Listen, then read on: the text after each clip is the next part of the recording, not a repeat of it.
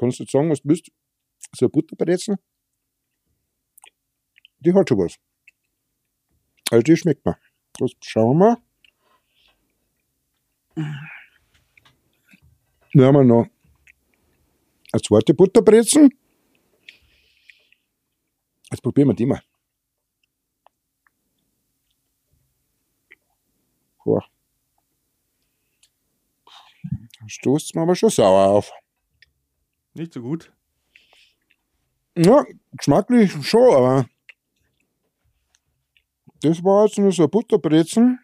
Die erste, super gut. Mit 7% Mehrwertsteuer. Und die zweite, also die hat 2 Euro gekostet. Guter Preis. Und die zweite, die hat jetzt so den wahrscheinlich neuen Mehrwertsteuer drauf. Oder den alten wieder, wie man es sehen möchte. Aber die kostet jetzt 2,22 Euro. Mit 19 Prozent Mit 19 Prozent. Mehrwertsteuer.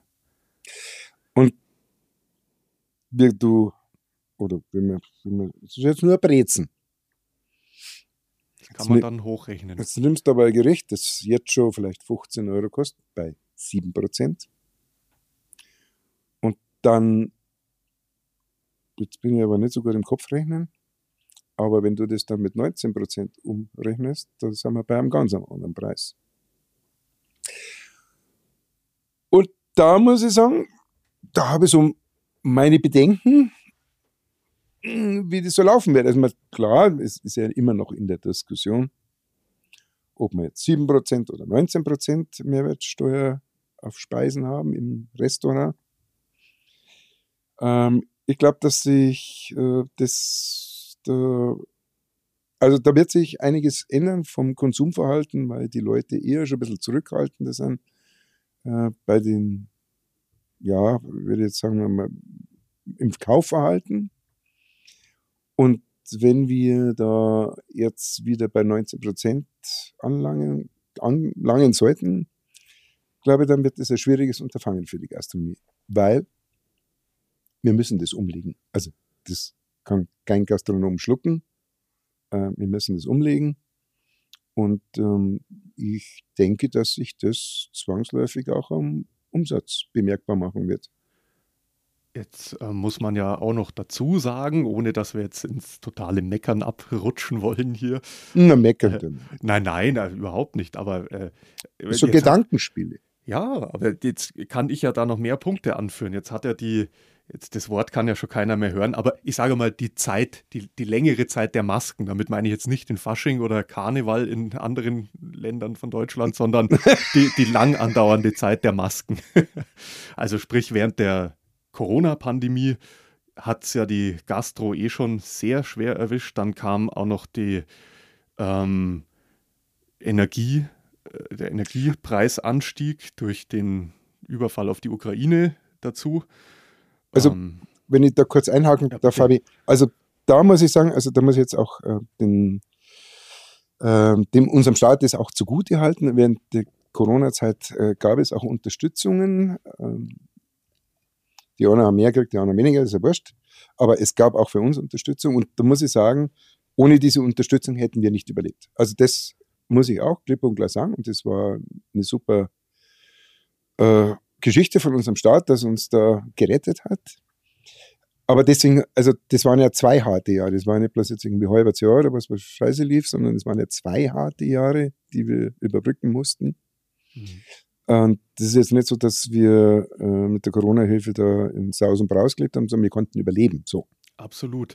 Und ich glaube, wir beide sind da ja, sitzen da in einem sehr ähnlichen Boot. Ja, klar, du bist Also ja genauso betroffen gewesen. Ja. Medienbranche auch äh, genau das Gleiche.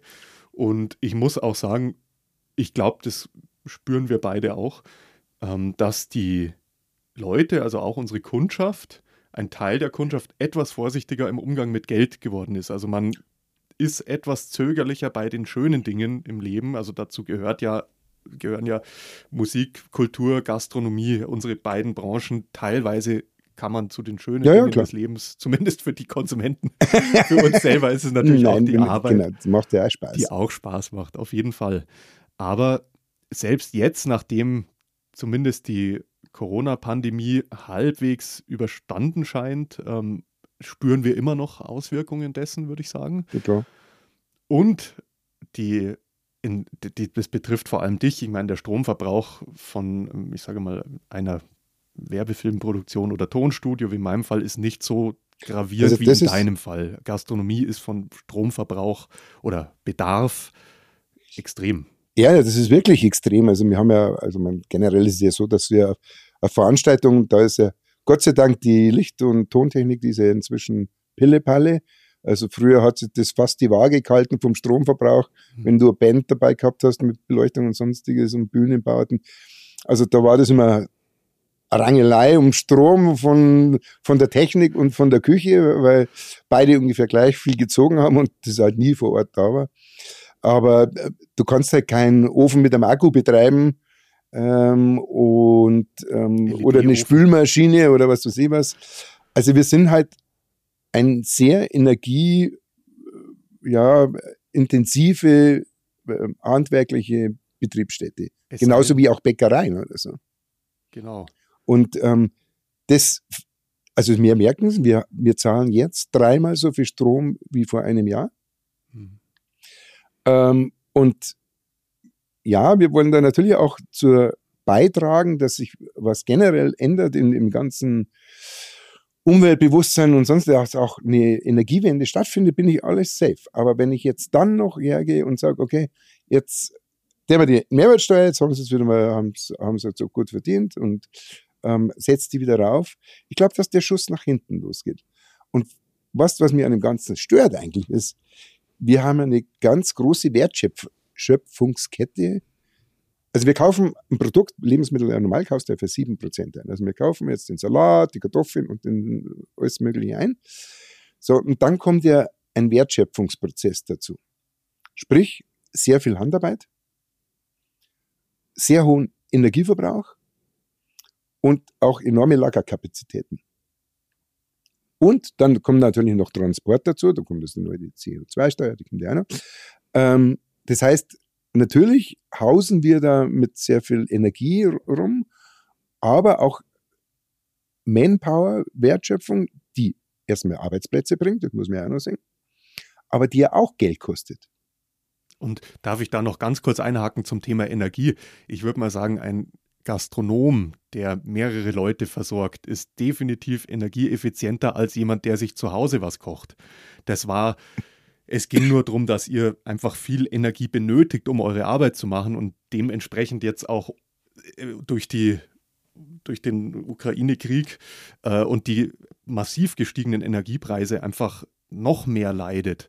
Und genau, und wer kommt in dem Moment auf die Idee, dann hauen wir doch jetzt die Mehrwertsteuer auch noch nach oben. Wer kommt auf solche Ideen? Da, da wären wir wieder beim Karneval, oder? Vom Anfang. Also eigentlich, wenn man es genau nimmt. Darf ich das so sagen? Ja, das ist lauter Kasperl. also eigentlich ist es sehr lustig, wenn man so denkt. Ähm, Theoretisch? Theoretisch, ja. Weil, also unser, ich finde das sehr erfinderisch. Also das muss man schon sagen. Also das muss man ihnen lassen. Also in Steuern erfinden oder rückgängig machen oder wieder erhöhen. Mhm. Also da sind es wirklich Weltmeister. Also sind es eigentlich auch schon wieder Künstler und Kreative. Ja, also kreativ auf alle Fälle. Mhm. Also das muss man echt lassen. Und also ja, macht's weiter so mit der Kreativität.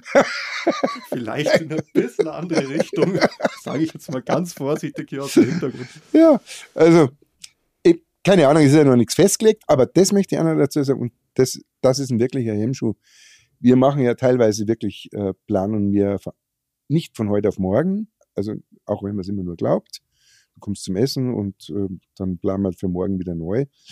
Also wir in der Eventbranche, wir planen, also wir sind inzwischen bei Angebote abzugeben für 2025. Und jetzt kann ich dem Kunden, also ich mache dem natürlich gerne Angebot, sage ich ihm auch, aber ganz ehrlich, ich kann dir keine Preise nennen.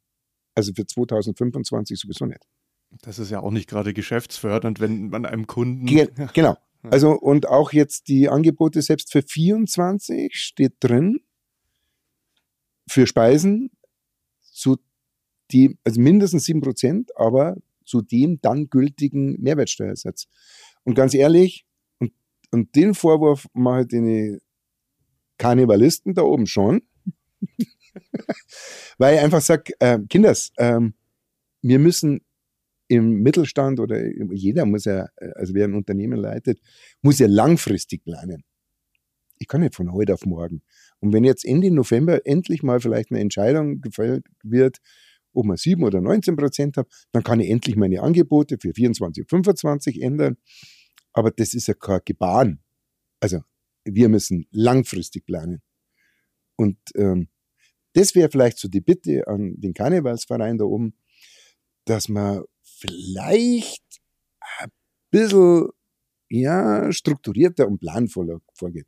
Aber das ist ja nur so eine Randbemerkung von so einem Kasperl aus München oder beziehungsweise vom Ammersee, mhm. der nur eine Eventagentur und Catering-Unternehmen hat und nebenbei nur Podcasts macht.